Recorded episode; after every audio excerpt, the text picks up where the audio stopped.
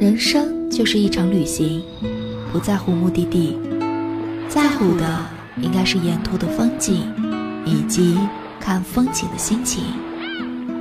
每当坐上车，打开收音机，就会调到熟悉的旋律。如果你夜听，陪你说一声晚安。晚安，愿长夜无梦，在所有夜晚安眠。晚安，望路途遥远，都有人陪伴身边。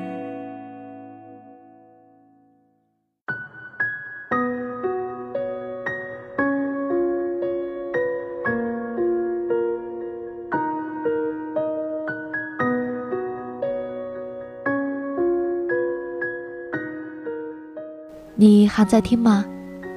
这里是如果你也听。我是新瑶，每天晚上陪伴各位左右。一个好友三个多月的时间里没有再发朋友圈。时光匆忙，我也是在偶尔翻看微信好友的时候，才想起他，然后点进他的头像，发现上一个状态停留在的时间是二零一六年七月。那是一张桌子和一杯咖啡。而那家店，是我们去了好多年的地方。这些年，我们坐在那里，陪着互相失恋的对方。他话不多，偏偏我们之间最爱说的，彼此的八卦可以凑成一条街巷。他偶尔会说一些自己的梦想，比如赚钱。这是城市的许多年轻人最初的梦想。可是。他渐渐的远走了。更让我尴尬的是，我竟然过了好久才发现。是啊，我也很忙。朋友圈刷走了太多的人，多到了我都忘记了过去和现在，也忘记了他。我给他电话，说好久没见你发状态，所以给你打个电话。他说：“其实我一直在看你的朋友圈，最近我在做微商，怕刷爆了你的朋友圈，从今以后连朋友都无法做了。”他说的小心翼翼，生怕我的任何情绪。他说他分了一个闺蜜组，放了三个好友，所有的信息都没有再发过。彼此珍惜，所以才畏畏缩缩。好怕丢了对方，然后不断隐瞒。我说我不介意你发了什么，只要你还在就好，不必屏蔽。那一天挂完了电话，他发了一条微信，这是我三个月后看到的第一条微信。我还在，谢谢你。越来越多的人对朋友圈开始厌烦。无非是有人成为了微商，二十四小时刷爆了你的朋友圈。有人成天的晒娃，你觉得自己的朋友圈毅然已经成为了他们家孩子的成长记录平台。有人秀恩爱，每天都被喂食着变着花样的狗粮。于是有人拉黑，有人屏蔽，有人四处吐槽。无限接近一个人的生活圈子，本来就充满着风险。你在截然不同的风格里，根本无法对号入座。就好像有人终于嫁了男神，有人终于娶了女神，最后却发现，不过尔尔。希望成为失望，好友分道扬镳。可是，互加好友并不等于非得互相关注朋友圈。朋友圈的本意，就是离你喜欢的人更近一些。我从来不介意我喜欢的人晒娃、卖商品，不介意他不间断的旅游直播，更不介意他撒娇卖萌，虽然一点都不好看。但作为一个喜欢你的人，只要能看到你好好的。每天醒来发一条微信，晚上发一条晚安，哪怕这样的晚安是以任何的方式结束，都没有关系。我不介意你在朋友圈发了什么，只要你还在。其实这些年也不知道丢失了多少朋友，可是我一直觉得，只要喜欢的人还在，就很好。社交平台给了我们太多的生活福利，每一个都温暖无比。有一段时间，校内网很红，我也很作，整天无病呻吟地发一些爱情片段。那时被人追求，却不想恋爱。二十多岁的年纪里，以为自己以后真的可以附庸风雅一辈子。有一个学姐。每次状态下都会评论，如果有两三天没有见我发状态，还会发站内信给我。无意间，我们早就成为了熟悉的陌生人。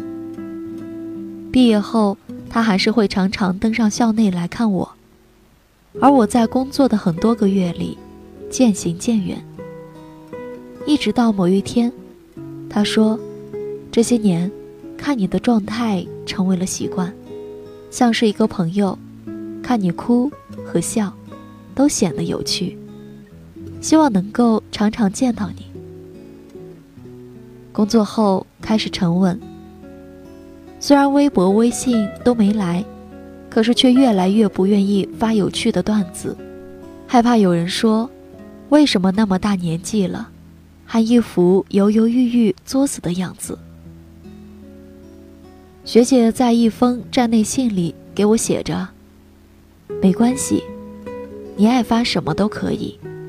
喜欢的人会一直喜欢，不喜欢的人又未必会在。你知不知道，最难过的事情，就是那个你关心的人突然不发状态了，就好像消失在你的世界里。那一年。”我的一个比我小两届的学妹去世了，因为癌症，她的社交圈停留在了某一天，没有人再来发，也没有人再清空，而我也真的很怀念那个偶尔会发照片和状态的她，生龙活虎的在上面，说着我很好，曾经。一个朋友偷瞄了我的朋友圈，问我：“为什么满屏的微商却没有拉黑？”我说：“还有二十四小时晒娃的呢，又有什么关系呢？”拉黑了一部分，剩下的人是我喜欢的人，他们哪怕发着微商的信息，也真的没有关系。至少我知道他们现在在做什么，未来会做什么。哪怕夸夸其谈，我都不介意。我不屏蔽、不拉黑，就代表我喜欢你的一切。朋友圈是个商店，别人可以选择进或者不进，你也可以选择他们能不能进入。一旦你进入了我的空间，事实上就是一种默认，以及喜欢着你的喜欢。早就习惯了这样一种状态。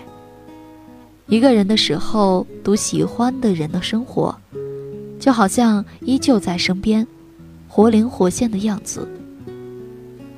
谁还会在车水马龙的世界里，每天二十四小时守着对方的日月星辰，连偶尔的问候都显得难能可贵？多亏了朋友圈，让我知道。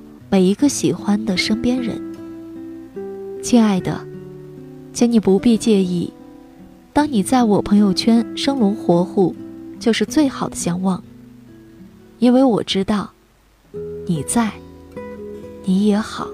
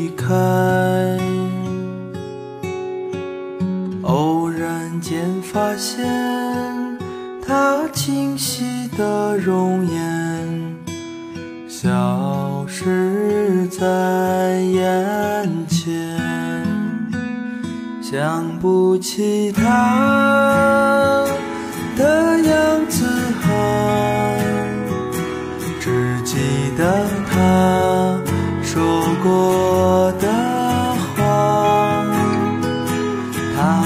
走了，不再回来，这是注定的结果。想不起他的样子好，只记得他说过的走了，